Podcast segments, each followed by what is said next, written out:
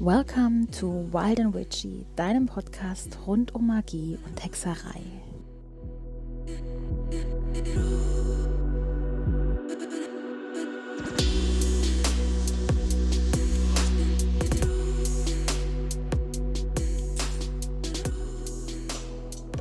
Hallo, du wunderbares und magisches Wesen und herzlich willkommen zu einer neuen Folge von Wild and Witchy. Ich bin Chiara, ich bin Hexe, Coach und Autorin und heute haben wir wieder eine Wunschfolge von euch. Ihr habt euch gewünscht, dass Gray nochmal mit einer Runde Tarot in den Podcast kommt und er ist natürlich der Einladung gefolgt und hat uns ein paar tiefere Einblicke ins Tarot und die große Arkana gegeben. Wir klären auch die Frage, was denn selbstgestrickte Socken mit dem Tarot zu tun haben. Beziehungsweise wir sind wie üblich vom Thema abgeschweift. Und ähm, ja, wir reden zwischenzeitlich auch, wie in der letzten Folge auch, teilweise über etwas andere magische Themen. Und ähm, er hatte mir im Vorfeld schon gesagt, du musst die Folge sowieso schneiden. Er hatte recht. Und ja, ich hoffe, ihr werdet ganz viel Spaß haben und neue Erkenntnisse über euch haben. Und wie gesagt, ich schöner Gruß von Cray. Wenn ihr den selbstgestrickte Sockenpart hinter euch habt, dann wird es richtig, richtig spannend. Also hört euch die Folge unbedingt bis zum Schluss an. Es lohnt sich. Und ja, hier kommt das Interview. Hallo und schön, dass du wieder bei mir im Podcast bist. Ja, freut mich. Magst du dich noch mal ganz kurz vorstellen? Ich glaube zwar, die meisten kennen dich mittlerweile, zumindest von den Podcast-Hörern, aber für die ganz Neuen, die sich die alten Folgen noch nicht angehört haben. Ja, ich bin ähm, Daniel oder Gray, je nachdem, was euch gefällt, was mir gefällt, nach Tageslaune. Ähm, mit Magie und Hexerei befasse ich mich seit ich ungefähr zwölf bin. Ein Jahr später mit ungefähr 13 kam dann auch das erste Tarot-Deck. Hm. Ja, du bist mein absoluter Experte, wenn es ums Tarot geht. Ich kenne echt niemanden, der mehr Wissen zum Tarot hat als du. Danke, doch. Es gibt eine Menge anderer Leute, die noch eine Menge mehr wissen aus verschiedensten anderen Ecken. Mit, mit Sicherheit. Es gibt ja immer, ach, das ist, ich, ich bin immer einfach froh, wenn ich jemanden erwische, der in irgendeinem Bereich wirklich so super viel Wissen hat und so begeistert vor allem auch drüber redet wie du. Weil da macht das Lernen dann einfach Spaß. Und du bist ja hier auf Hörerwunsch. Es, hat sich, man, es wurde sich gewünscht, ein Tarot 2.0, alles über die große Arkana. Ja. Wie lange hast du Zeit? Ähm, ähm, nein, also, also nach drei Stunden bricht, da macht das Schneideprogramm nicht mehr mit. nee, ähm, also alles ist nicht möglich, einfach weil es zum einen viel zu viel und viel zu komplex ist und zum anderen, ich weiß gar nicht alles zur großen Arkana oder zum Tarot. Also das Basic, ja, ähm, den Rest müsst ihr euch über die Jahrzehnte dann selbst erarbeiten. Das ist sowieso bei allem in der Magie. Ist im Endeffekt ein jahrzehntelanges, lebenslanges Lernen. Ja, du wirst nie fertig. Nee. Egal in, in, welchem Bereich der, der Magie oder Spiritualität du jetzt reinguckst. Es, es gibt immer mehr, es gibt immer noch eine Schicht drunter und eine andere Sichtweise, die man eventuell einnehmen könnte. Eben. Aber was wäre denn so fürs Großarkana was würdest du jetzt gerade sagen, ist so das Wichtigste, was jemand, der noch gar keine Ahnung vom Tarot hat, was würdest du dem darüber erzählen? Ich würde wahrscheinlich erstmal erzählen, dass das 22 Karten sind. ähm, und eine davon, nämlich der Nah, gar keine Zahl hat. Also der Nah ist mit der Null angegeben. Ähm, und das ist wichtig, weil der nahe in jeder anderen Position der großen Arkana quasi auftauchen kann oder dort inkarnieren kann. Ähm, das hattest du ja angesprochen, diese Reise des Helden. Mhm. Ähm, der Narr springt quasi durch die große Arkana und das ist, wenn wir uns nicht auf diese, diesen wahrsagerischen Teil beziehen, sondern eher auf einen ähm, spirituellen oder Persönlichkeitsentwicklungstrip, ähm, sehen wir eben da die Entwicklung durch das Leben, die der Narr durchmachen muss. Das im Detail geht dann aber auch schon wieder sehr, sehr in die Tiefe. Ja. Das, das ist, ich glaube, wirklich so im, im, ja, ohne Details ist es, glaube ich, tatsächlich gar nicht möglich, so wirklich ins Tarot einzusteigen. Weil ich äh, glaube, es ist einfach dieper Scheiß, oder? Also einzusteigen schon, du musst ja irgendwo anfangen. Ähm, das Problem ist halt, dass es nie irgendwo endet. Ja, es geht immer tiefer. Problem. Ähm, ja, aber es ist ja auch schön, du bist, wenn du damit anfängst, bist du nie fertig. Mhm. Und du hattest mir auch schon von Fragen erzählt und welche geschickt. Und eine davon war, ob man auch als Baby-Witz mit dem Tarot anfangen kann. Das passt gerade ziemlich gut, dass wir das jetzt schon mal beantworten. Genau. Äh, natürlich kannst du. Ähm, es, es gibt keinen idealen Punkt, um damit anzufangen. Ähm, das ist jetzt einfach wie der Nah selbst. Du musst halt einfach irgendwann anfangen. Und wenn, wenn du in einem spirituellen Weg schon etwas weiter bist, fällt es dir vielleicht ein bisschen einfacher, gewisse Symboliken in den Karten zu erkennen. Ähm, aber du kannst auch über das Tarot andere Symboliken kennenlernen, dadurch, dass du dich damit auseinandersetzt und das dann in die magische Praxis integrieren. Also selbst Leute, die sich noch nie mit Magie befasst haben, können Tarot legen. Es gibt praktisch in dem Sinne keine Voraussetzung dafür, die man haben muss. Außer Interesse, würde ich mal sagen, oder? Interesse und ein Tarotdeck. Ja. Ja. So, und dann der Rest ist halt ähm, lernen, machen, ausprobieren, lesen. Wie stehst du eigentlich zu Büchern ähm, oder würdest du Anfängern Bücher empfehlen, die, die, diese Begleitbücher, die es teilweise zum jeweiligen Tarot gibt? Oder würdest sagst du eher, nee, holt euch irgendwelche, die nichts mit dem Tarot per se an sich zu tun haben, sondern einfach ganz allgemein übers Tarot, wenn man da jetzt einsteigen will? Also zum einen, ich empfehle ja zum Beginn immer ein Rider-White-Deck und dazu auch die Bücher zu kaufen.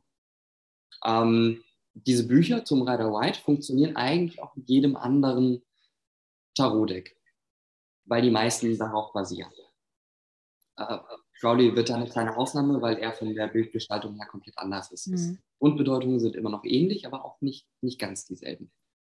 Ähm, bei diesen Büchern, die mit dabei sind, kommt es tatsächlich wirklich aufs Buch. Ähm, ich habe Tarot-Decks, wo ich die Begleitbücher da drin super, super geil und interessant finde, ähm, wo der Künstler sich auch, auch wirklich Gedanken zugemacht hat. Äh, das neueste Deck, was ich hier habe, womit ich mich demnächst nochmal befassen muss, ist zum Beispiel ein Tarot-Deck, das speziell auf äh, Psychologie, auf Jung und die Archetypen abzielt. Es wurde danach designt und darauf ist das Begleitbuch eben auch ausgelegt. Und in dem Fall ist so ein Begleitbuch ein absoluter ähm, Mehrgewinn. Du hast mich gerade angefixt. Ist dir das klar? Muss, welches Tarot ist es? Ich muss es jetzt wissen. Ich muss es haben. Das Insight-Tarot. Ja, toll. Das kommt doch direkt auf meine Wunschliste um. gleich. ja. Obwohl das jetzt nichts wäre, was ich einem Anfänger empfehlen würde. Ähm, es gibt gute Begleitbücher, ja. Ähm, sind sie nicht per se. Ich empfehle eigentlich gerne auch immer extra Bücher mit dazu. Was nicht ausreichend ist, äh, sind diese kleinen Booklets, diese nur Papier-Dinger, die du ganz oft mit dabei hast. Das ist schön, du kannst dir da mal ein Schlagwort anlesen, aber wirklich erklären tut es das nicht. Und also die sind wirklich nicht ausreichend. Da würde ich dann doch noch was anderes dazu kaufen. Okay. Und eine andere Frage, die wir hatten, wir bleiben gerade bei den Anfängerthemen. Brauche ich zum Tarotkartenlegen einen magischen Kreis? Nö, brauchst du nicht. Ähm, den kannst du natürlich ziehen, wenn, wenn man das möchte. Ich habe fürs Kartenlegen noch nie einen Kreis gezogen. auch noch nicht. Ja, das, ich, ich, ich glaube, das Tarot wird ja zum Teil auch verteufelt. Ähm, oh, da arbeitet man mit bösen Mächten oder man zieht sich Dämonen ran, die das beantworten und so weiter. Ähm, und ich glaube, auch vor diesem Hintergrund ist es entstanden, dass Menschen gesagt haben, wir brauchen einen Schutzkreis, wenn wir Tarotkarten legen. Ähm, ich, ich sehe das ein bisschen anders. Für mich ist das Tarotkartenlegen entweder eine, eine Kommunikation mit uns selbst oder mit dem Kunden, den wir gerade haben, äh, mit den tieferen unbewussten Ebenen und mit dem kollektiven Unterbewusstsein ähm, oder diesem, ach, wie heißt es, diesem, ich würde es jetzt Würd nennen, weil mir einfach gerade das Wort fehlt, was ich suche. Mit Würd kannst du was anfangen? Germanisch? Nee, gerade nicht. Ähm, Germanisch ist nicht, äh, Germanisch muss ich mich noch komplett einlesen. Das ist so ein Thema. Ich, ich habe gerade echte Wortfindungsstörungen, es tut mir leid. Ähm, also zurück für mich ähm, rufen wir keine Wesenheiten, die das beantworten, sondern das ist ein, ein Auffangen der Energien, Energien, die wiedergespiegelt werden, von denen es ein, ein Schlüssel ist und auch in die Zukunft. Schau, wir fangen eigentlich nur die aktuell stärksten Schwingungen und bilden sie in den Karten ab. ja.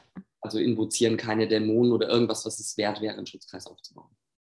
Aber jeder, der möchte, kann das natürlich tun. Es am Anfang immer, ich habe das früher bei Meditationen gemacht, weil ich das super entspannend fand und das Gefühl hatte, ich kann mich dann besser auf die Meditation einlassen. Ich, ich, ich muss Ah. das auch zugeben. Ich fand Schutzkreise vom ersten Tag an irgendwie ein bisschen doof. Ich fand das. Also äh, klar, ich habe es gemacht bis zum gewissen Punkt, ähm, weil es halt sicherer äh, seit Jahren, seit vielen, vielen Jahren ähm, ziehe ich keine oder mache nur eine ganz schnelle Variante, eben mal eben eine, eine Rune rauf visualisieren und es schickt. Ich nutze den magischen Kreis tatsächlich nicht zum Schutz, weil ich finde, dafür ist er komplett falsch. Darauf, darauf wird er für mich immer leider nur reduziert. Aber für mich ist es eher so dieses, ich erschaffe mir einen heiligen Raum. Es ist der Übergang von meinem, von der weltlichen Welt in das Hexische.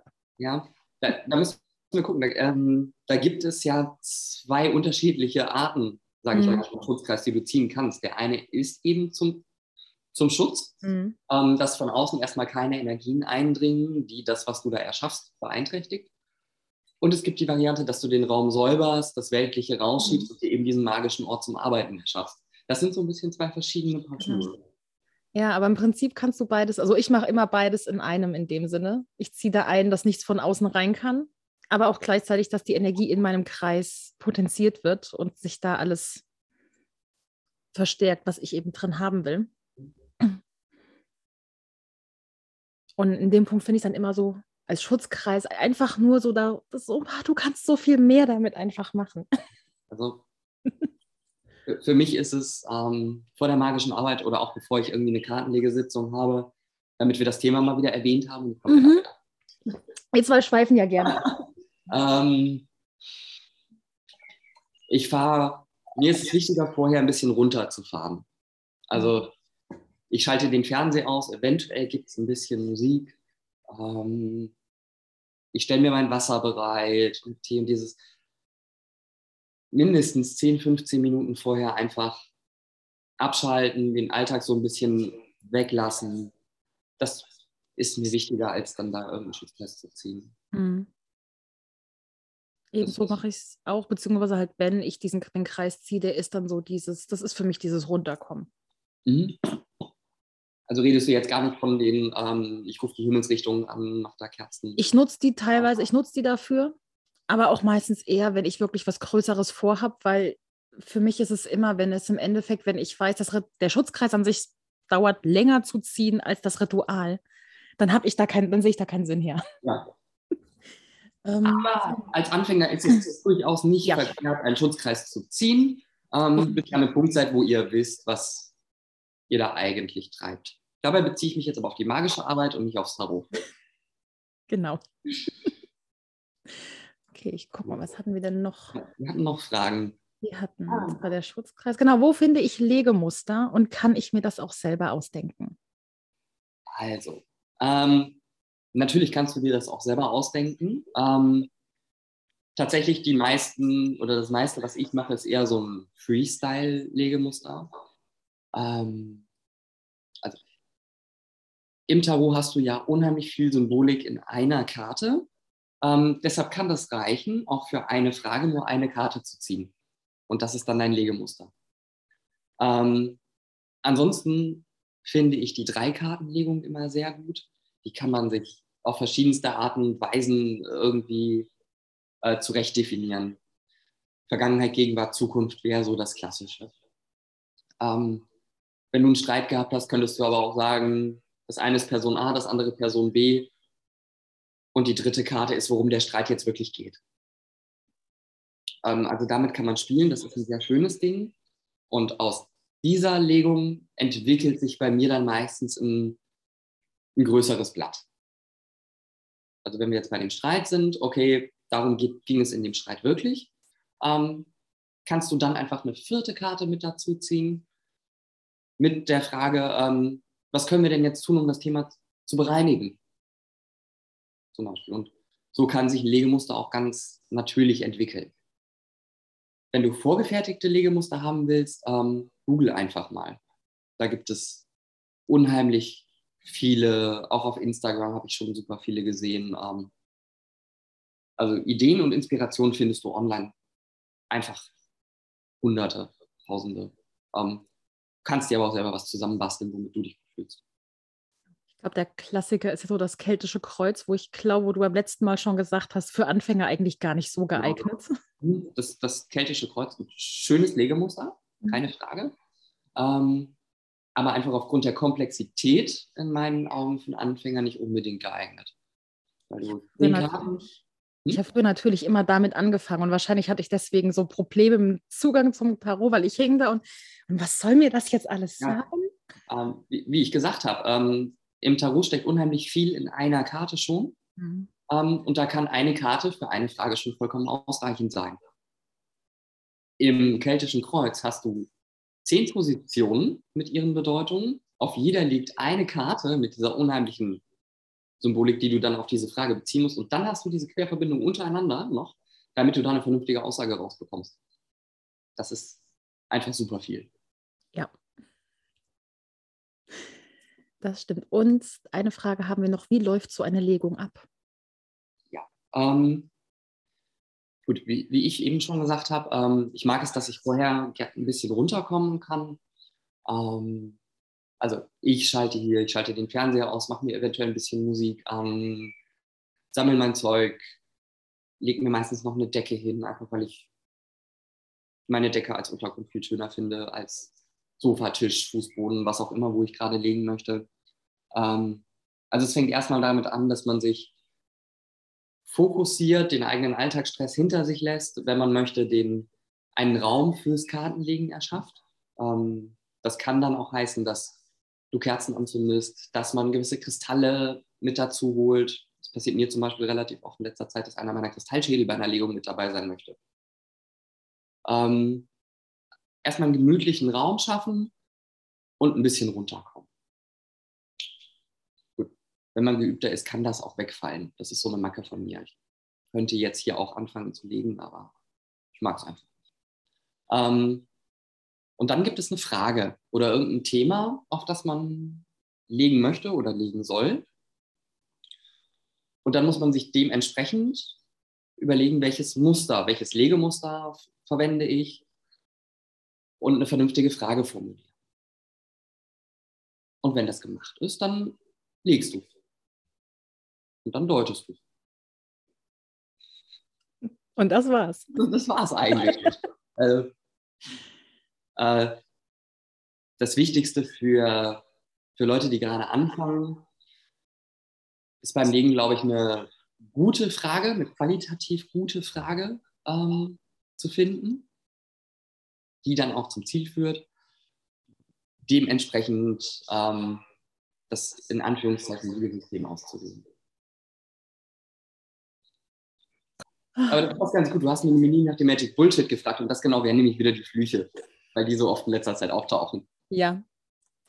Das hätte ich vielleicht gegen Ende gemacht. Also, was ist dein Magic Bullshit? Ja. ja, dieses, oh mein Gott, ich bin verflucht. Ähm, also die Angst der Leute ist natürlich real, aber meistens sind es diese selbsterfüllenden Prophezeiungen oder einfach eine schlechte Phase, ein schlechter Lauf und mhm. kein wirklicher Fluch.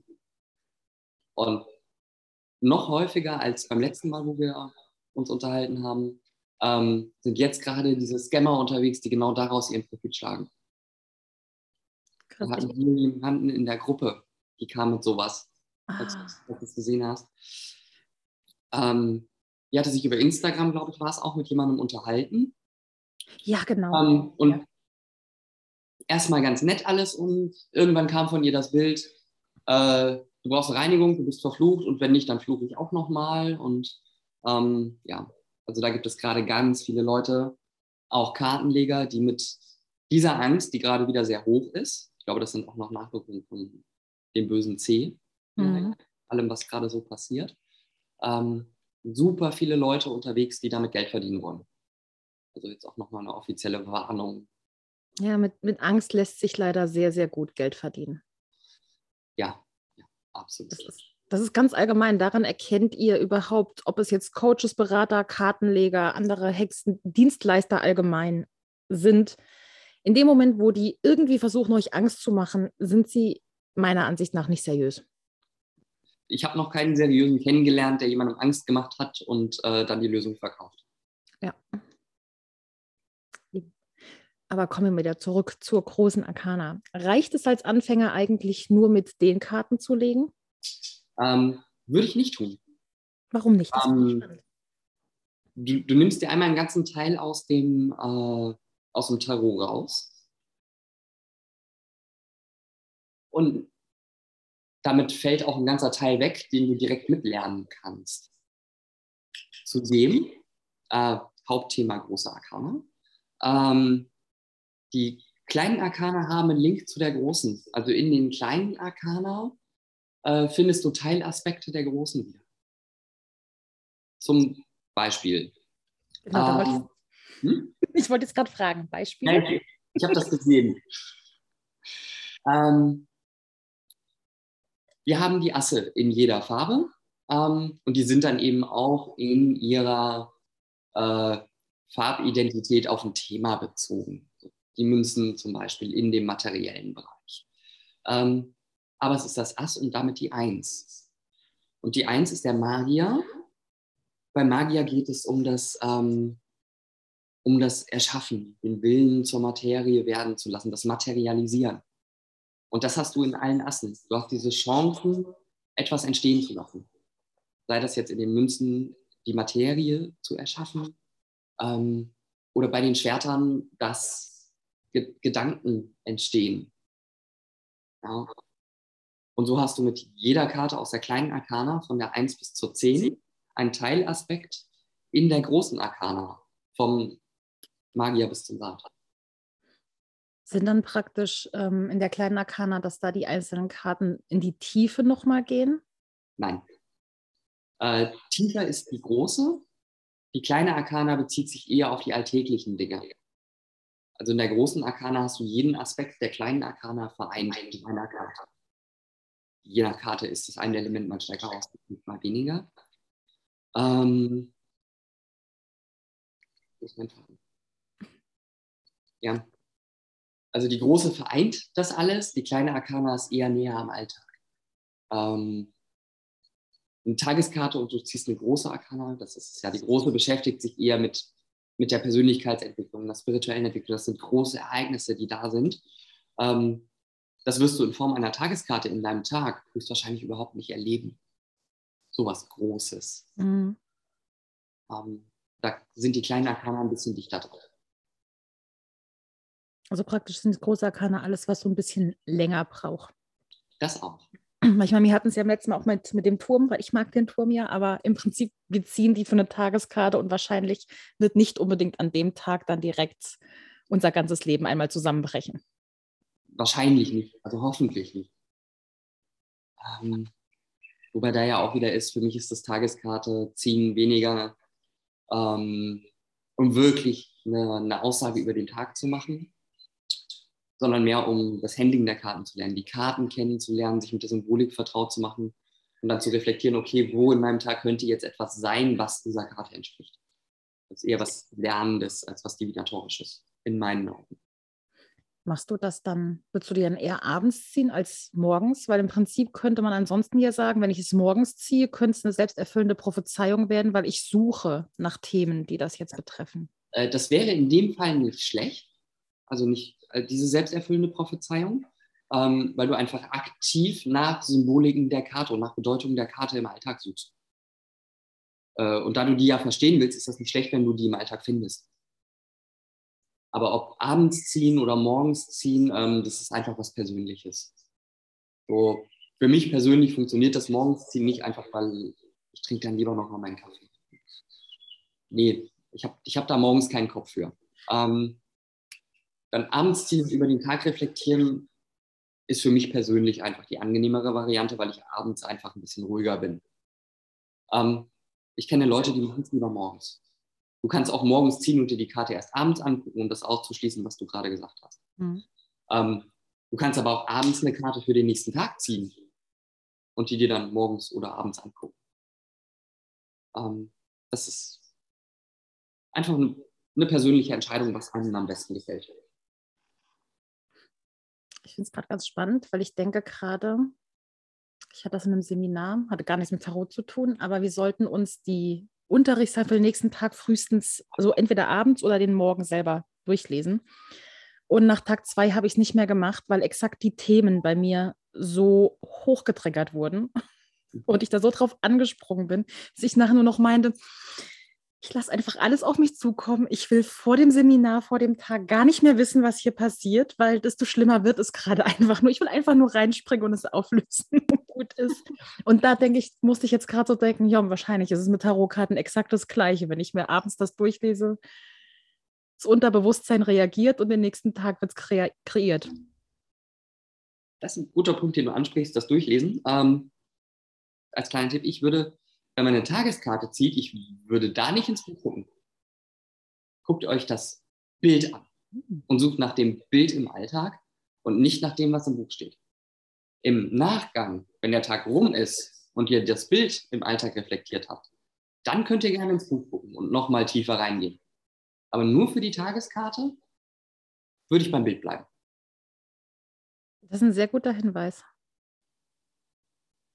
gebe nur gute Hinweise, deshalb bin ich hier. Ganz genau. Deswegen bist du mein Experte.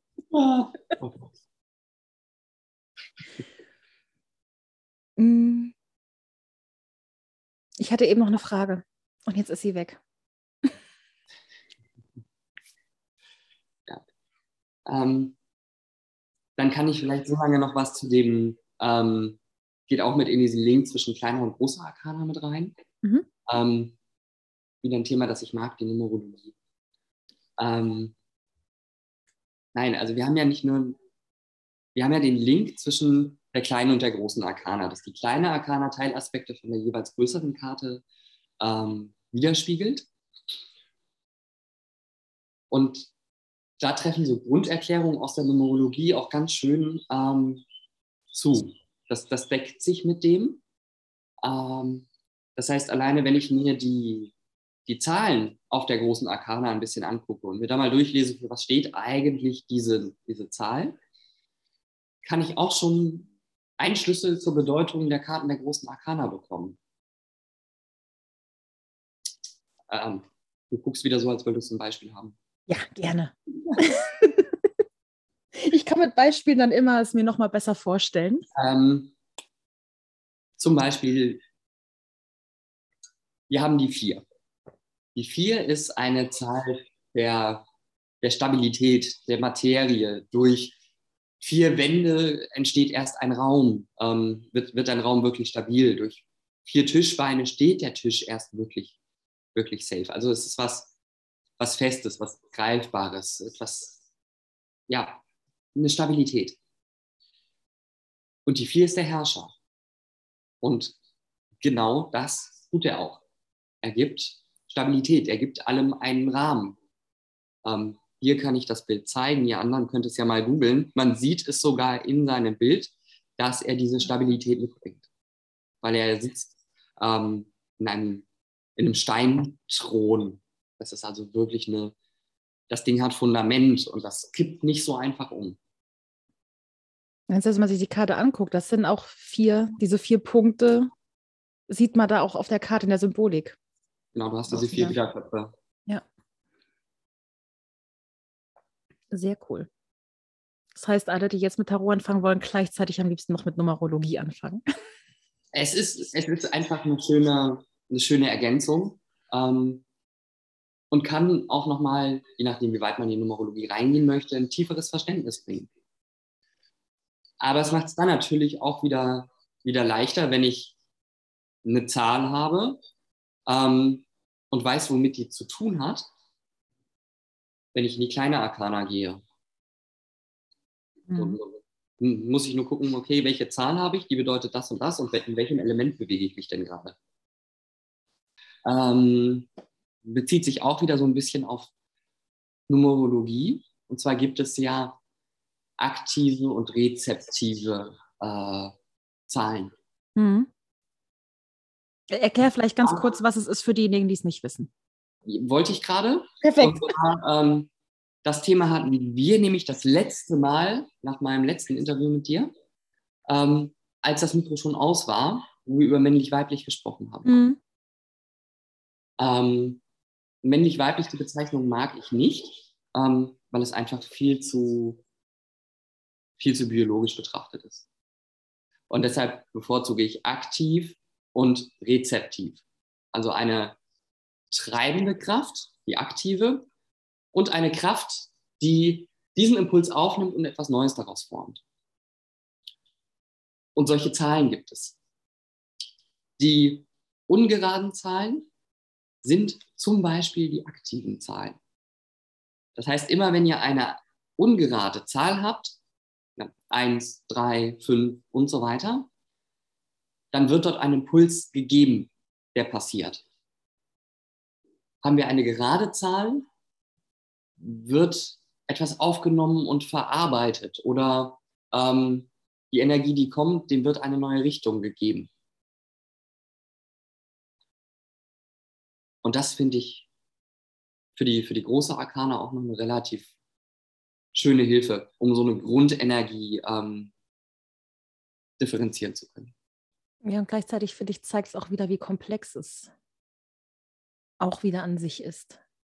Die ganzen Möglichkeiten, die da dann mit drin stecken, die ganzen Aspekte, die ja, mit einfließen.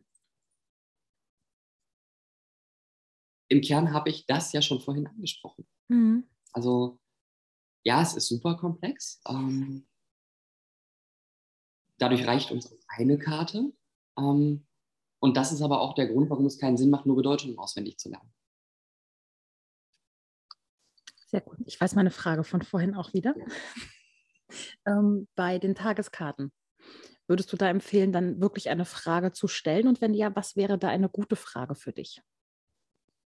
Ähm, ich, ich würde einfach eine Karte zur Tagesenergie oder eben die Tageskarte ziehen und gar keine besondere Frage.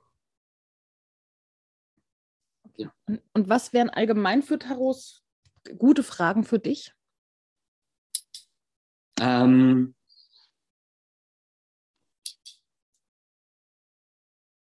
schlechte fallen mir gerade ganz viele ein. Dann fang, ähm, den, fang mit schlechten Fragen an. Wird er sich je wieder melden?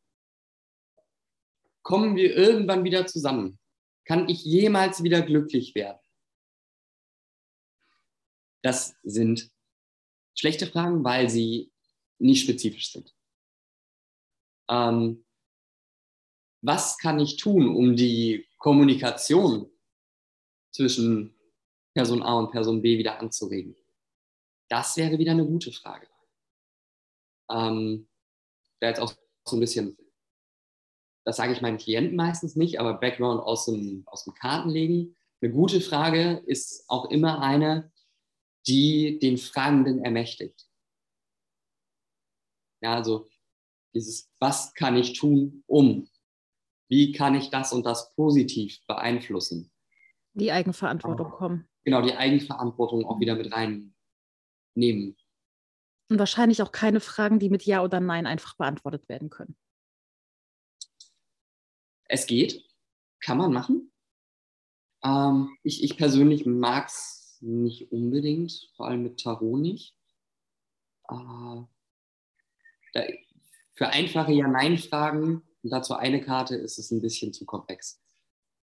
Ähm, also es kann sich im Verlauf einer Legung für mich natürlich, wenn jemand mit einem bestimmten Anliegen kommt, eine Tendenz zu Ja oder Nein ergeben. Wo ich dann sage, okay, ähm, nach den Karten, so wie es jetzt gerade aussieht, würde ich das tun, ja. Ich habe ein Orakeldeck, da habe ich tatsächlich die Karten Ja und Nein drin. die finde ich da immer ganz sympathisch und die sind tatsächlich bei entsprechenden Ja-Nein-Fragen sind tatsächlich aus den, dem ganzen Stapel ist eine von diesen Karten dann tatsächlich rausgefallen mit der Antwort. Das fand ich dann sehr passend. Ähm, ich mag die sehr, weil ich es ansonsten halt echt nicht kenne mit Ja, Nein. Und ich würde Tarotkarten dafür persönlich auch nicht nehmen. Wie gesagt, es, es geht. Ähm, ich sehe aber auch immer wieder in Gruppen, dass Leute dann so eine Ja-Nein-Frage stellen, dann hauen die da Karten hin und sagen, ich kann überhaupt nichts damit anfangen. So ja, weil du lernen musst, es zu deuten. Und das ist im Tarot halt bei Ja, Nein doch ein bisschen schwierig. Denke ich. Das wird beim letzten Mal schon mal gesagt, kein auswendig lernen. Weil ich hatte ja damals gesagt, ich wollte die ganzen Bedeutungen auswendig lernen und das war mir dann einfach zu viel. Genau, möglichst ähm, ein Verstehen. Deshalb bei den Tageskarten nach dem Bild gehen und nach, nach dem Bild im Alltag suchen. Oder die Numerologie mit reinnehmen und da einen Zugang und ein Verständnis entwickeln. So. Also die, äh, diese Bedeutungen, die irgendwo beschrieben sind, die sind natürlich hergeleitet. Weil man lernen kann, es über das Bild sich herzuleiten, diese Bedeutungen. Ähm, Numerologie kann man verwenden, um diese Herleitung zu verstehen. Ähm, wer möchte, kann die Kabbala dazu nutzen, um die Herleitung zu verstehen. Die hat da auch ganz viel mit zu tun. Ich habe mir, als ich eine Kabbala-Lerngruppe hatte, ähm, habe ich mir tatsächlich ein Buch geholt, weil ich da dann so drin hing, die äh, einzelnen Pfade und die Tarotkarten. Ich habe es bis heute nicht gelesen. Mhm. Aber ich fand es da auch sehr spannend, dass da in der, in der Arbeit mit der Kabbala eben Tarotkarten und hatte dann auch einer der Autoren ähm, oder jemand anderes hatte das geschrieben, hatte dieses Buch empfohlen, meinte so, also wenn ihr in der Kabbala arbeitet, dann arbeitet parallel dazu mit Tarot. Wobei, ähm, da hat Rachel Pollack, die hat sich ja intensiv mit der Kabbala auch auseinandergesetzt. Also mhm. Rachel Pollack ist einer meiner Lieblingsautoren, wenn es ums Tarot geht, für die, die es nicht wissen. Ähm, die hat sich mit beidem befasst und sie hat in einem Interview mal gesagt, dass diese klassische jüdische Kabbala und die Kabbala, die man fürs Tarot nimmt, doch zwei verschiedene Paar sind.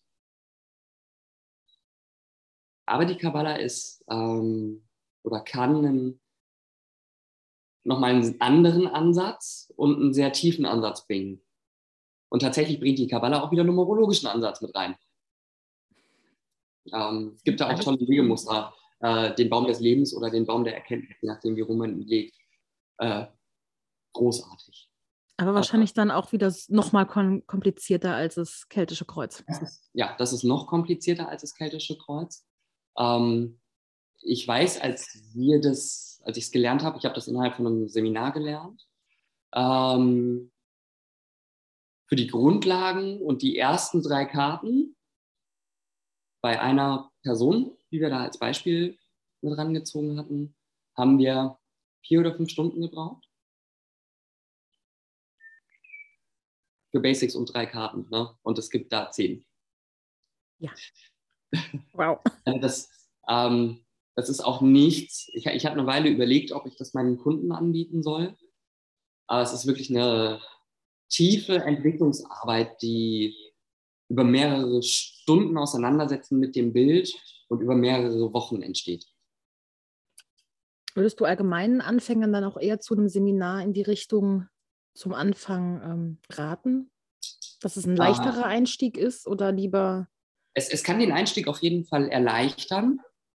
ähm, wenn ihr einen guten Lehrer findet. Äh, ich habe ja, ich mache ja viele Seminare und habe viele Seminare mitgemacht, einfach weil ich es gerne mache, verschiedene Ansichten, ähm, Ansichten höre.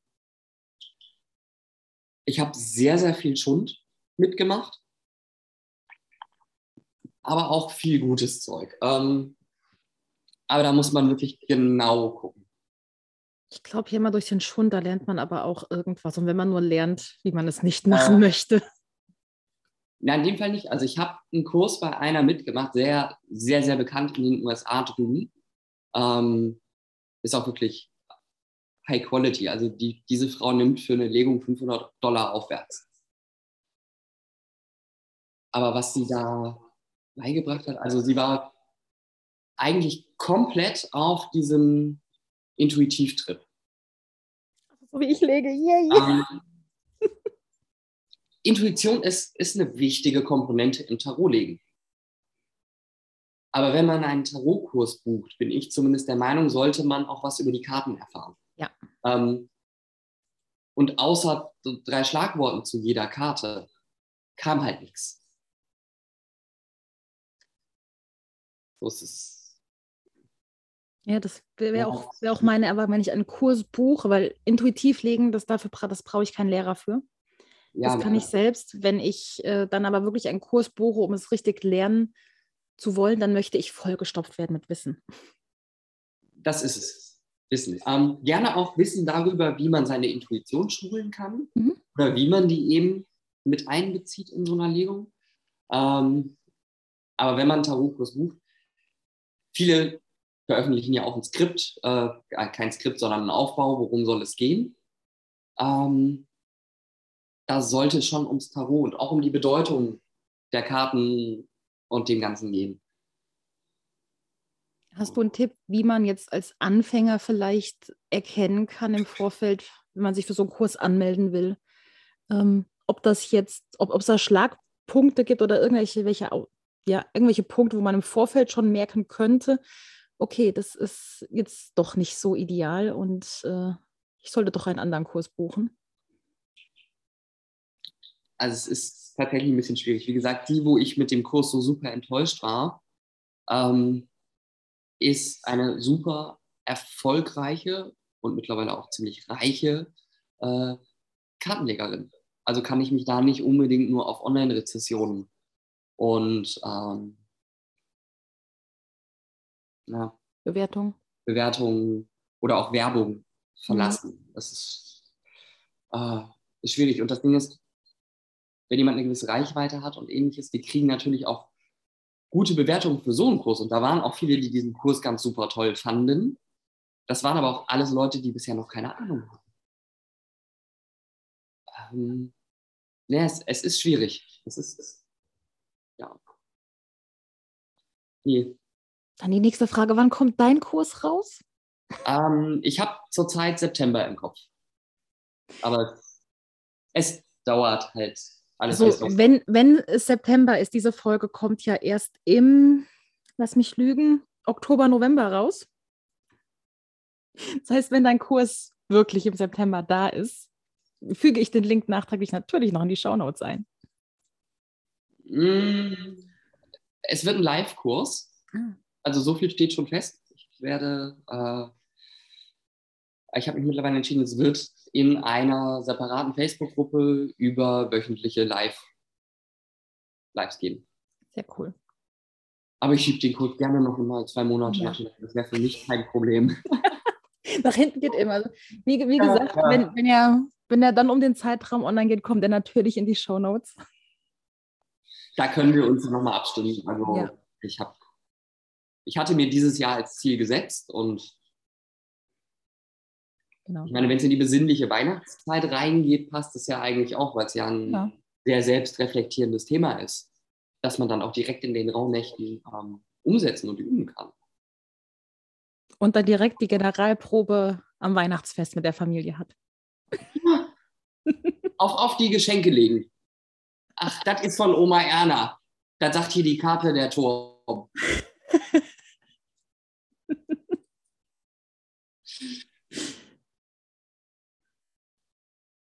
Welche Karte sagt voraus, dass es irgendwelche selbstgestrickten Socken sind?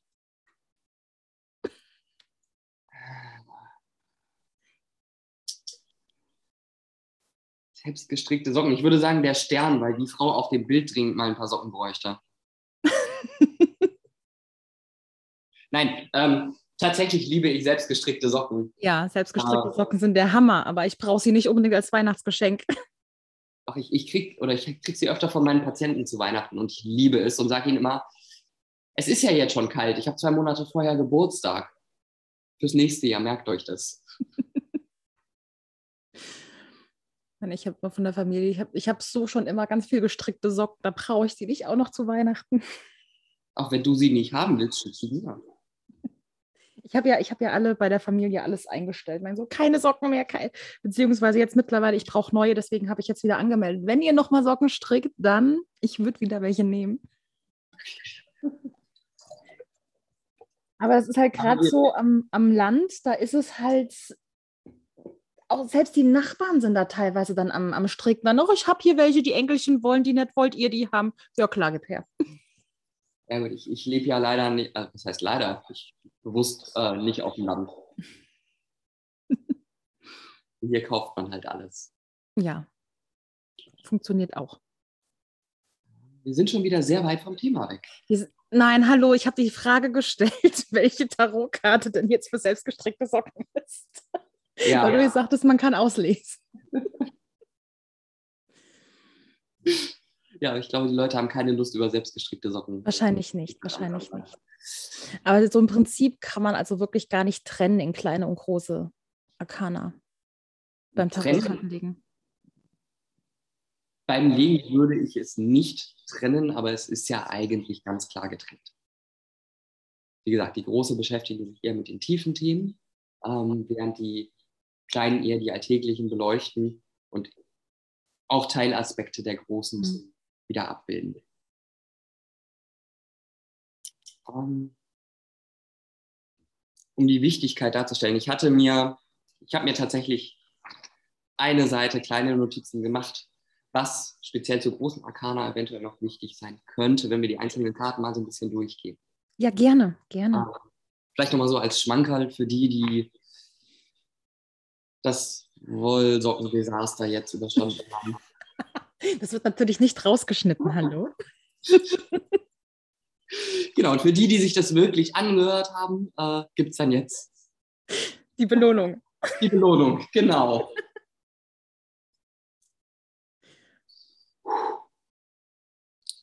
ähm, wie ich schon sagte, kann die große Arkana so ein bisschen unseren Lebensweg und persönliche Entwicklung ähm, widerspiegeln. Dazu können wir die große Arkana erstmal nochmal in drei Teile unterteilen. Ja? Der Nahe hatte ich schon gesagt, den findet man in jeder anderen Karte wieder. Der läuft da dann quasi durch. Die Heldenreise wäre das dann. Ähm, das erste wäre von der 1 bis, also vom Magier bis zum Wagen. In dieser Zeit geht es um persönliche Prägungen und Programme, die sich entwickeln. Bei der Karte von der ähm, 8, die Stärke bis zur Mäßigkeit der 14, ähm, befinden wir uns eher in einer Bewusstseinsarbeit. Und dann vom Teufel bis zur 21 der Welt ähm, sind wir auch in der spirituellen Entwicklung unterwegs da noch ein kleiner Einschub, ähm, alle Karten über der 10, also alles, was nach dem Rad kommt, da kann man eine Quersumme bilden und hat dann quasi nur eine höhere Oktav der einstelligen Karte. Mhm. Mhm. Aber fangen wir an. Bei dem, ähm, also, der Nah als ähm, noch nicht inkarnierte Energie oder allumfassende Energie, noch nicht aus der Ursuppe rausgehüpftes Ding.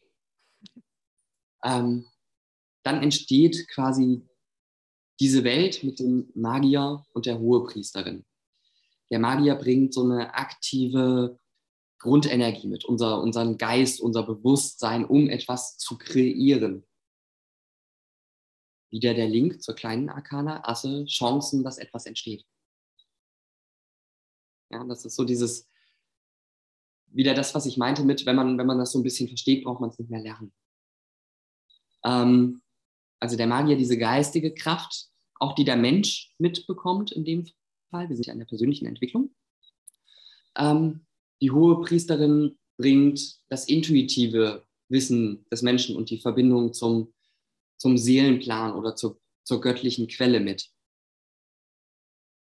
In der Herrscherin ähm, tritt so ein, so ein mütterlicher Archetyp auf, etwas, etwas Nährendes, die Prägung der, eine mütterliche Prägung. Während dann der Herrscher ähm, als Vater den Rahmen wieder vorgibt. Im Hohepriester kommt eine externe Prägungszeit. Ähm, das war damals dann die, die Kirche, die Gelehrten, was die Bibel zum Beispiel auch sagt, diese religiösen Prägungen. Ähm, heutzutage wohl auch die, die Schulzeit, soziales Umfeld, eben alles, was an äußerer Prägung noch auf den Menschen einwirkt. Ähm, mit den Liebenden erfährt der junge Mensch wieder dieses Gefühl von Vereinigung, ähm, aber auch wieder der, der Separation. Äh, früher hießen die Karten der Liebenden ja auch die Entscheidung. Ähm, die ersten Beziehungen in der Jugend gehen da zum Beispiel auch wieder auseinander. Äh, die ersten Erfahrungen im Geschlechtsverkehr, diese ganzen Geschichten. Ähm, das ist so ein bisschen das Stadium der Liebenden.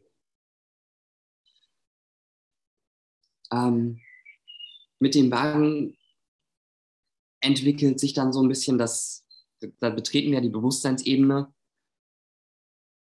und der Mensch wird eigenständiger. Er zum Beispiel von zu Hause aus. Er nimmt die Zügel für sein Leben in die eigene Hand. Ähm und in der Stärke wird der Mensch wieder konfrontiert mit seinen ähm, mit dem inneren Tier, mit den eigenen Instinkten und so weiter. Wenn wir uns im Leben weiter bewegen, ähm, kann ich zum Beispiel nicht mehr so viel Spaß haben wie bei den Liebenden, mich ausprobieren, was Sexualität und ähnliches angeht, sondern da wird dieser Trieb durch den Willen ähm, quasi gesteuert. So, ich heirate und gehe halt nicht mehr auf den Kiez. Zumindest wenn man das möchte. Hm? Wenn man das möchte. Wenn man das möchte. Ähm, aber auch wenn ich das nicht möchte, im, im Regelfall, in, in, der normalen Persönlichkeitsentwicklung, mhm.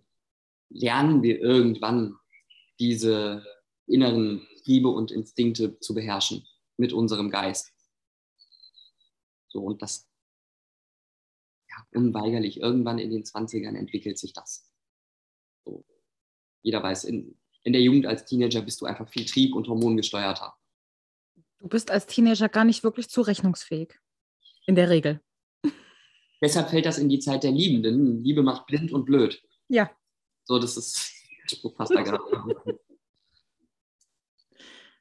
ja. Ähm,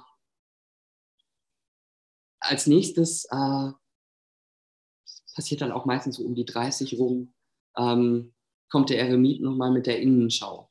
Äh, reflektieren, wo bin ich denn jetzt eigentlich gelandet? Bin ich eigentlich auf dem Weg, den ich noch gehen möchte? Habe ich mich im Wagen für den richtigen Job entschieden? Und so weiter und so fort. Ähm, dann kommt das Rad des Schicksals und falls wir nicht mehr in unserem Seelenplan und so weiter unterwegs sind, kommt dann dort dieser Umbruch. Ja, ähm, es passiert irgendwas, eventuell die, die erste ernsthafte Trennung nach einer sehr langen Beziehung zum Beispiel. So gravierende Sachen wie Burnout, Depression kommt ein bisschen später, kann da aber auch schon anfangen. Hatte ich da in der Phase. Hm? Deswegen, ich, ich denke gerade so, okay, ja? kenne ich alles, kenne ich gerade ja. alles, ja? Warte mal ab, ich glaube, zwei, drei Punkte später kommt kommt der Punkt, der dich dann wirklich dazu gebracht hat, wo du jetzt bist. Mit Sicherheit. Das, es war ja auch da ein Prozess. Ja, ja. Ähm, das heißt auch nicht, obwohl ich das jetzt hier so stringent durchgehe, ähm, dass sich gewisse Punkte nicht wiederholen oder der eine Punkt nicht vor dem anderen schon stattfinden könnte.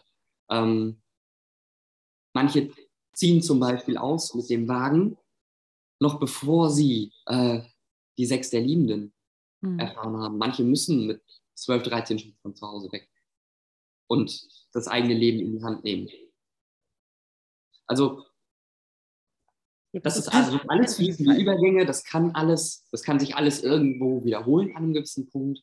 Der eine Punkt kann früher kommen, als der andere eigentlich angegeben ist. Ähm, aber dafür ist ja unter anderem oder kann unter anderem auch eine Legung da sein, einfach um zu schauen, welchen Punkt bin ich denn eigentlich gerade. Mhm. Das ist gut. In welchem Punkt bin ich denn jetzt? Ähm, wir waren beim Wagen. Nee, Quatsch, beim Rad. Beim Rad waren wir. Beim Rad, genau. Äh, da kann Tod von Familienangehörigen als erstes kommen, diese Trennung, die ich erwähnt hatte. Ähm, eben das Leben, Leben bringt eine neue Hürde mit rein. Ähm, und wenn sowas passiert, fragen wir uns ja auch immer, bin ich dafür verantwortlich? Wie viel Verantwortung habe ich in dem Ganzen eigentlich? Ähm, bei der Trennung hat das, was ich die letzten Jahre getan habe, eventuell dazu geführt. Und dann sind wir in der Gerechtigkeit.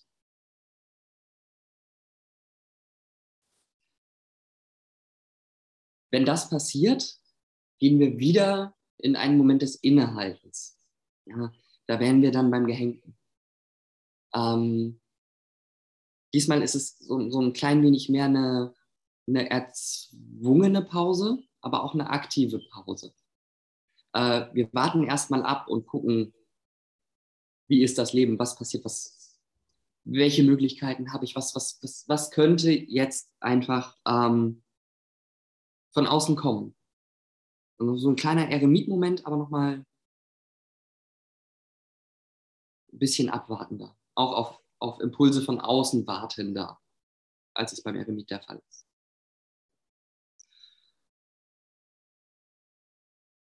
Und da drinnen erkennen wir dann irgendwann, was zu Ende gehen muss. Welche natürlichen Prozesse, äh, nicht welche natürlichen Prozesse, welche Prozesse natürlich enden müssen. Und das ist repräsentiert durch die Karte der Tod. Ich mag diese Karte ja sehr gerne. Ich finde den Tod auch total toll, also als Karte. Ja. Ich, ich glaube, ansonsten mag ihn keiner tatsächlich, also die, die sich damit befassen, sehen ihn relativ gerne bisher. Also ich kenne viele Kollegen, die sagen, sie mögen den Tod. Aber die, die Karte der Tod repräsentiert im Tarot nicht den physischen Tod, nee. ähm, sondern vielmehr das, na, wir hatten das Erkennen und dann den Abschluss und das Ende, natürliches Ende von gewissen Dingen, Dingen, die einfach enden müssen, damit wir weitergehen können. Mhm wirklich schmerzhaft wird es, wenn wir uns dagegen wehren. Oh ja. Diese Erfahrung, die wir da mitnehmen, ich gehe jetzt einfach mal weiter. Mhm. Ähm, kommen wir zu der Karte der Mäßigkeit. Ähm, ich finde den Namen nicht ganz so schön. Ich finde den Namen das rechte Maß viel schöner. Ähm, wir erkennen das rechte Maß in uns selbst, was wir brauchen ähm, und messen die Dinge um uns herum auch einfach anders.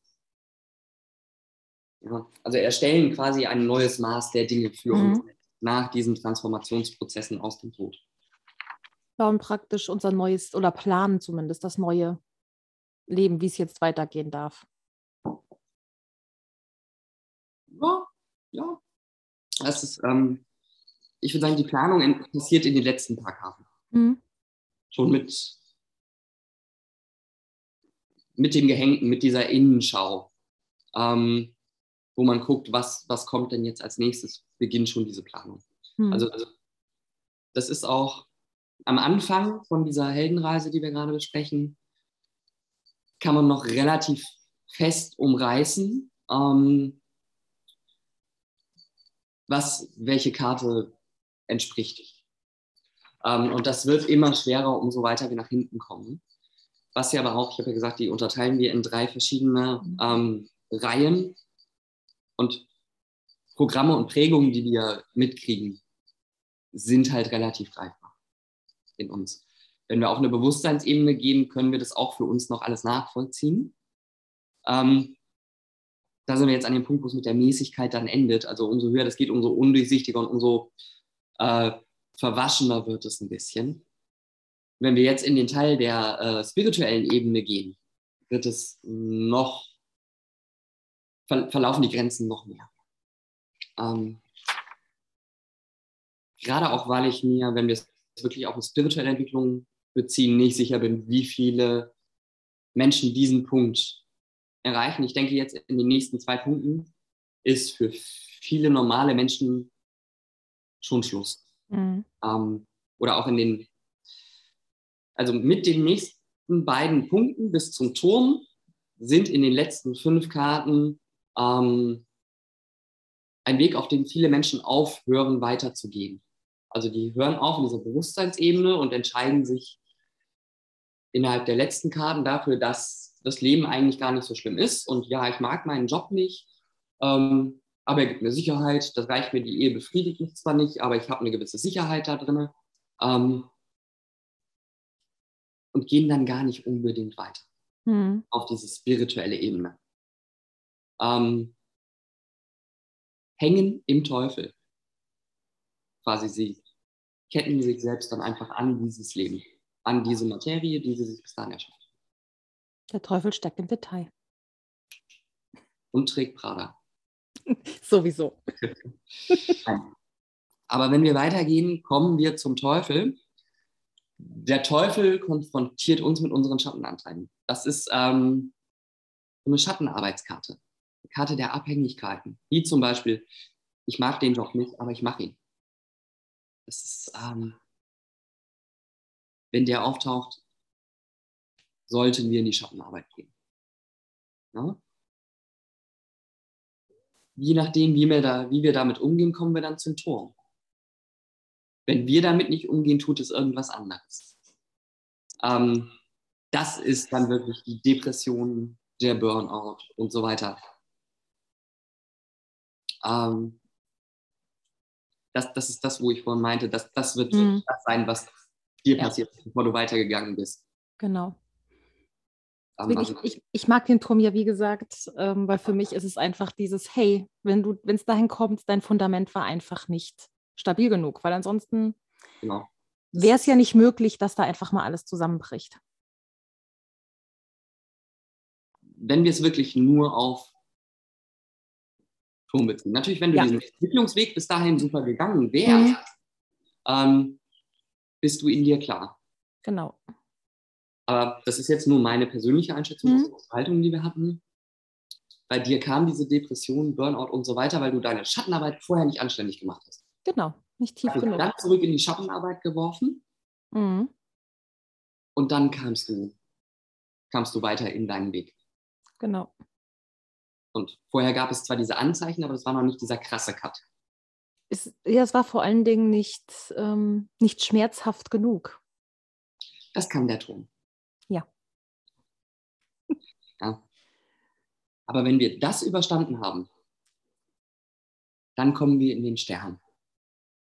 Ähm, Zur Erinnerung, die Dame, die die Socken braucht. Genau. oh nein. Aber ich werde den, werd den Stern jetzt immer mit Oma Erna. Meine Oma heißt nicht Erna, das ist bei uns immer so, wenn wir eine ältere Patientin, ältere süße Patientin ist immer Oma Erna, wegen Datenschutz und so. Ja. Ähm, also im Stern erkennen wir uns dann selbst. Diese Reflexion gelingt und wir, wir erkennen uns als das, was wir sind als diese Energie im Hier und Jetzt. Danach im Mond kommt nochmal wieder mehr Intuition dazu. Ähm, nochmal Träume, das Ganze wird nochmal vertieft. Wir kriegen noch mehr Seiten gezeigt, die wir vorher nicht kannten, die vorher noch nicht aufgetaucht sind. Ja? Und daraus entsteht dann die Sonne das neue Ich des Menschen. Ähm, eine neue Entwicklung auf einer bewussten Ebene, ja, vor diesem spirituellen Kontext. Und aus dieser Entwicklung gehen wir nochmal in den inneren Dialog, in den Kontakt mit uns selbst, und zwar in der Karte von Gericht. Das jüngste Gericht. Wir erwachen quasi ein bisschen und folgen dann unserem Seelenplan. Mhm. Wenn das alles funktioniert, haben wir den Platz in der 21 der Welt gefunden. Und damit ist die Reise beendet. Nee. dann geht es weiter mit. Dann, dann, geht es wieder. Von vorne los. Dann, dann sterben wir irgendwann und sind wieder in der Energie des Narren, der wieder neu inkarniert. Ja, es geht wieder von vorne los. Man kann Teilaspekte aus dieser Reise, aber auch ähm,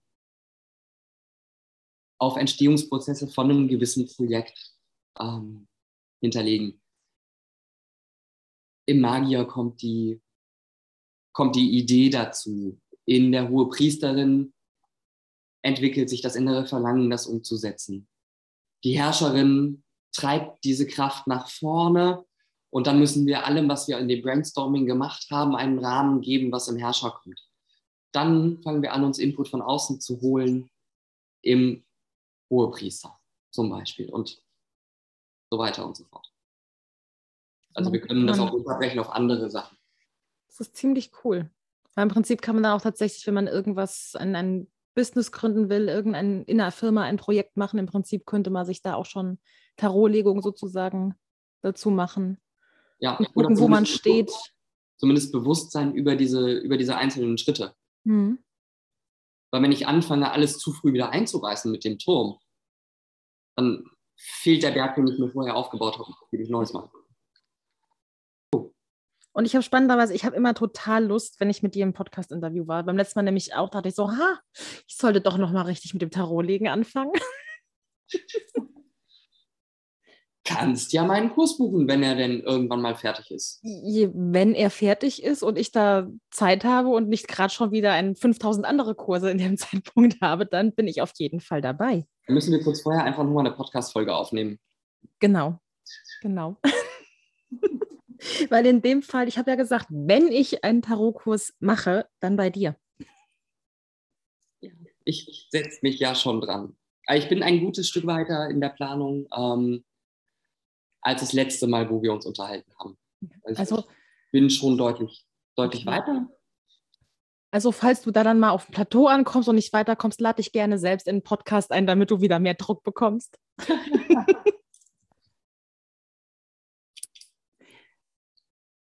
wirklich Druck habe ich damit. Also ich, ich, ich will es ja machen. Wie mhm. Ähm, ich bin tatsächlich auch schon so weit, dass ich mir meine, ich habe mir die Struktur rausgesucht, muss jetzt nochmal diese Struktur für mich durchgucken, um zu sehen, kann ich die Punkte, so wie ich sie habe, wirklich in die Abende, wie ich sie geplant habe, unterbringen? Oder habe ich Themen so zusammengeschnitten, dass ich einfach pro Abend vier, fünf Stunden da sitze, was ich definitiv nicht, nicht will. Mhm. So, das muss ich einfach nur nochmal irgendwie in Ruhe durchgehen und dann steht es eigentlich. Also ich habe es immer vor meinen Projekten dann so kurz vorm Ende, kurz vorm Ende suche ich dann irgendwie so einen Punkt, wo ich mich selbst sabotieren kann. Wo ich dann entweder wirklich tagelang nichts mache, obwohl ich alle Zeit der Welt dafür hatte. Und dass ich merke dann wirklich so ein Widerstand, so nein, ich möchte es jetzt gerade nicht abschließen. Das hatte ich gerade, ich habe gerade mein zweites Buch beendet und ich saß am letzten Kapitel eine Woche. Klingt relativ. Für die anderen Kapitel habe ich, ich wenn ich schreibe, schreibe ich relativ schnell, ähm, weil ich dann wirklich den ganzen Tag nichts anderes mache. Aha. Und wenn ich jetzt ansonsten halt innerhalb einer Woche ja zumindest drei bis, drei bis fünf Kapitel geschrieben habe und dann die letzte Woche nur am letzten, was auch noch das kürzeste Kapitel ist. Okay, ja. Das Danke. war dann so, komm, ja, ich weiß, ich sabotiere mich gerade einfach nur selbst. Ja, warum Weil- machst du das denn? Ganz einfach. Ich stecke dann gerade so viel Liebe und so viel Herzblut da rein und dann ist es ja vorbei. Ah, ja. Dann okay. ist es ja vorbei und gleichzeitig ist es dann, okay, wenn ich das jetzt fertig habe, dann, ja, dann geht es in Korrektur, dann lesen es die ersten Menschen. Was ist, wenn die das total scheiße finden? In dem Fall dann. Und so ist das eigentlich im Prinzip wieder, bis es dann halt wirklich Ja, komplett der- dann erscheint. Da haben wir doch hier wieder das, worüber wir eben gesprochen haben. Mhm. Genau. Ganz genau. Irgendwann ist es fertig, sollte fertig sein Ja. im Gericht. Du bewertest das, das ist der Punkt, wo du noch zurückschlägst. Und das, Mhm. sonst, das kann nicht stimmen. Wir machen da nochmal Turm und fangen von vorne an. Genau. Deswegen mein, mein, das, was meine Astrologin mir dann nämlich damals gesagt hat, die meint nämlich auch so, wenn du irgendwas jemals rausbringen willst, setz dir ein Datum, wo es fertig sein muss. Ansonsten wirst du mit Jung Jungfrau im Sternzeichen, ja, du wirst es, du wirst es nie fertig kriegen. Und dann noch Jugenddesign 3.5. Wenn du dir keine Deadline setzt, du wirst deine Projekte nie fertig kriegen, weil du immer was findest, was du verbessern kannst. Und deswegen egal wie scheiße nachher meine Korrekturleser sagen, das Buch ist total scheiße. Nein, es wird, es wird erscheinen zu dem Datum, den ich, das ich mir ausgesucht habe. Wenn die sagen, dass es scheiße ist, such dir einfach andere Leser. Sowieso. Sowieso. Aber nein, es geht hauptsächlich um eben einfach nur Korrektur, Kommasetzung und irgendwelche Tippfehler. Und ähm, deswegen, der, und dann muss ich es nur noch mal setzen. Auf, auf. Ich warte jetzt gerade, dass er aus der ersten Korrektur wiederkommt. Ah, okay. Das ist in der ersten Korrektur, am Montag soll es in die zweite gehen. Bei einer anderen Person vielleicht direkt auch schon zu einer, zur dritten. Ach, du lässt es gar nicht parallel von denen? Die erste Korrektur lasse ich jetzt erstmal so einmal, ähm, damit sich nicht einfach ich nachher drei Dokumente zurückbekomme, wo überall die gleichen Fehler anmarkiert sind. Ja. Okay. Na gut, das macht Sinn. Weil so kann ich dann einfach immer das neueste Dokument praktisch rausschicken und dann sagen, okay, du bist dran, guck drüber, was findest du noch? Wann soll es kommen? 31. Oktober. Also im Oh. Prinzip, wenn dieser Pod. Nein, Moment. Hm, nein, dieser Podcast hier erscheint, bevor das Buch veröffentlicht wird. Oder ich glaube sogar um, um den Zeitraum auf jeden Fall, ja. Willst du schon erzählen, worum es geht? Das ist ganz leicht erklärt ein Anfängerbuch für Hexen. Und es hat ein Mini-Kapitel übers Tarot. Aber nichts mit Legemuster und sowas, weil da bin ich absolut falsch für. Warum habe ich das nicht geschrieben? Wir können gerne auch mal ein Co-Autorenbuch übers Tarot machen, bin ich auch dabei.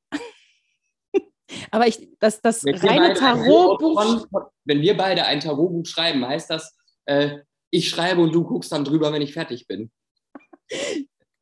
Ich, ich schreibe dann ganz viele Sätze rein mit Folge deiner Intuition, lege die Karten so, wie du willst. Und du rollst nur mit deinen Augen.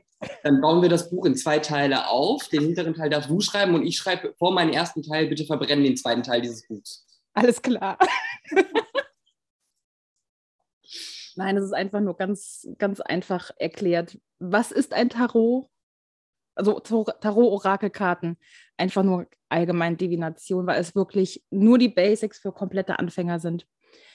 Ähm, in die Tiefe, es wird nicht mal in die Tiefe dieses Podcastes gehen. für, das, für die tiefen Tarotbücher, da bist du das, das wirst du machen. Tatsächlich glaube ich, habe ich da vielleicht in 20 Jahren, aber jetzt gerade überhaupt keinen Nerv für. Also um was Tiefes und Fortgeschrittenes. Ich glaube aber auch fast für Tarot eignen sich Kurse besser. Weil du halt praktisch in dem Sinne da auch gerade mit lernst. Ja, Und zumindest für mich ist es Tarot eher so was Praktisches und weniger Theorie. Oder halt die Theorie in Kombination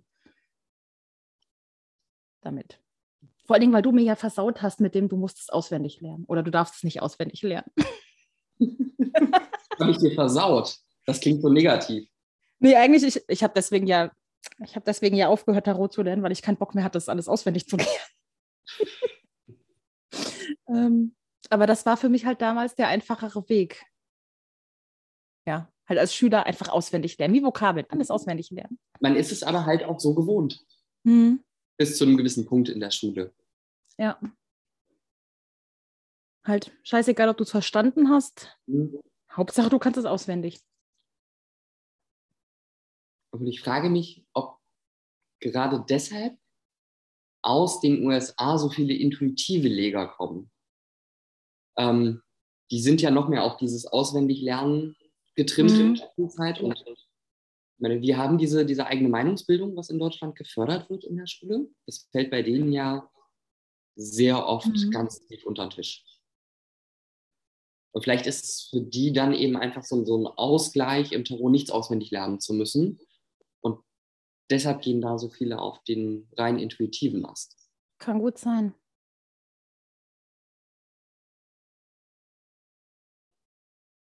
Hm. Das wäre wirklich nachvollziehbar. Also das, und es ist ja einfach so, ähm, die meisten, die wirklich rein intuitiv äh, oder super intuitiv belastet sind, sobald es ans Kartenlegen geht, kommen aus den USA.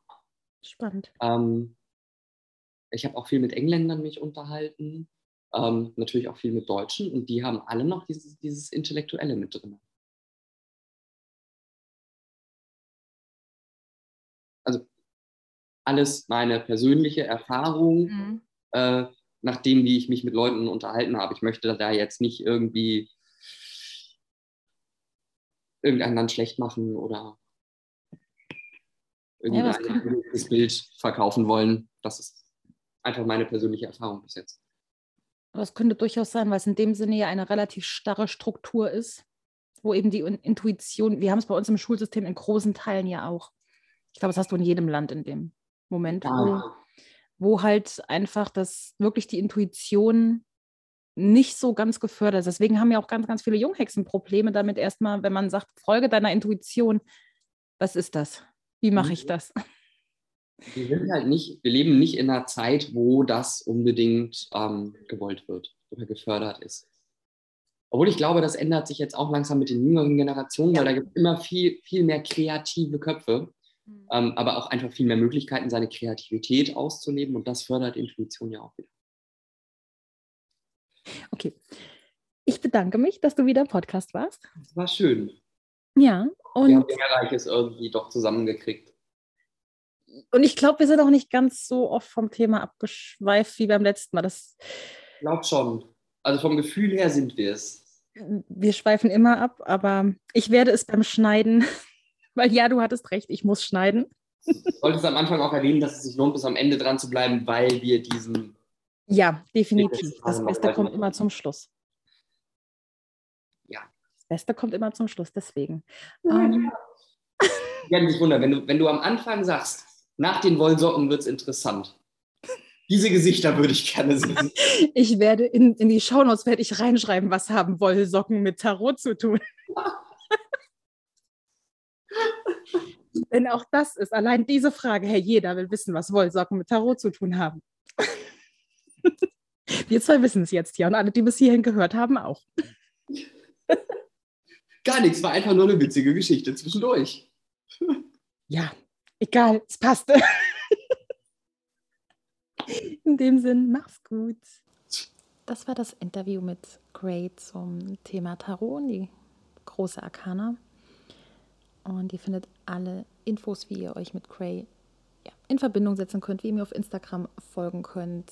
Ähm, und wenn in dem jeweiligen Zeitraum, wo diese Podcast-Folge online geht, sein Kurs online geht, ebenfalls online geht, sind natürlich auch dazu die Links in den Show Notes.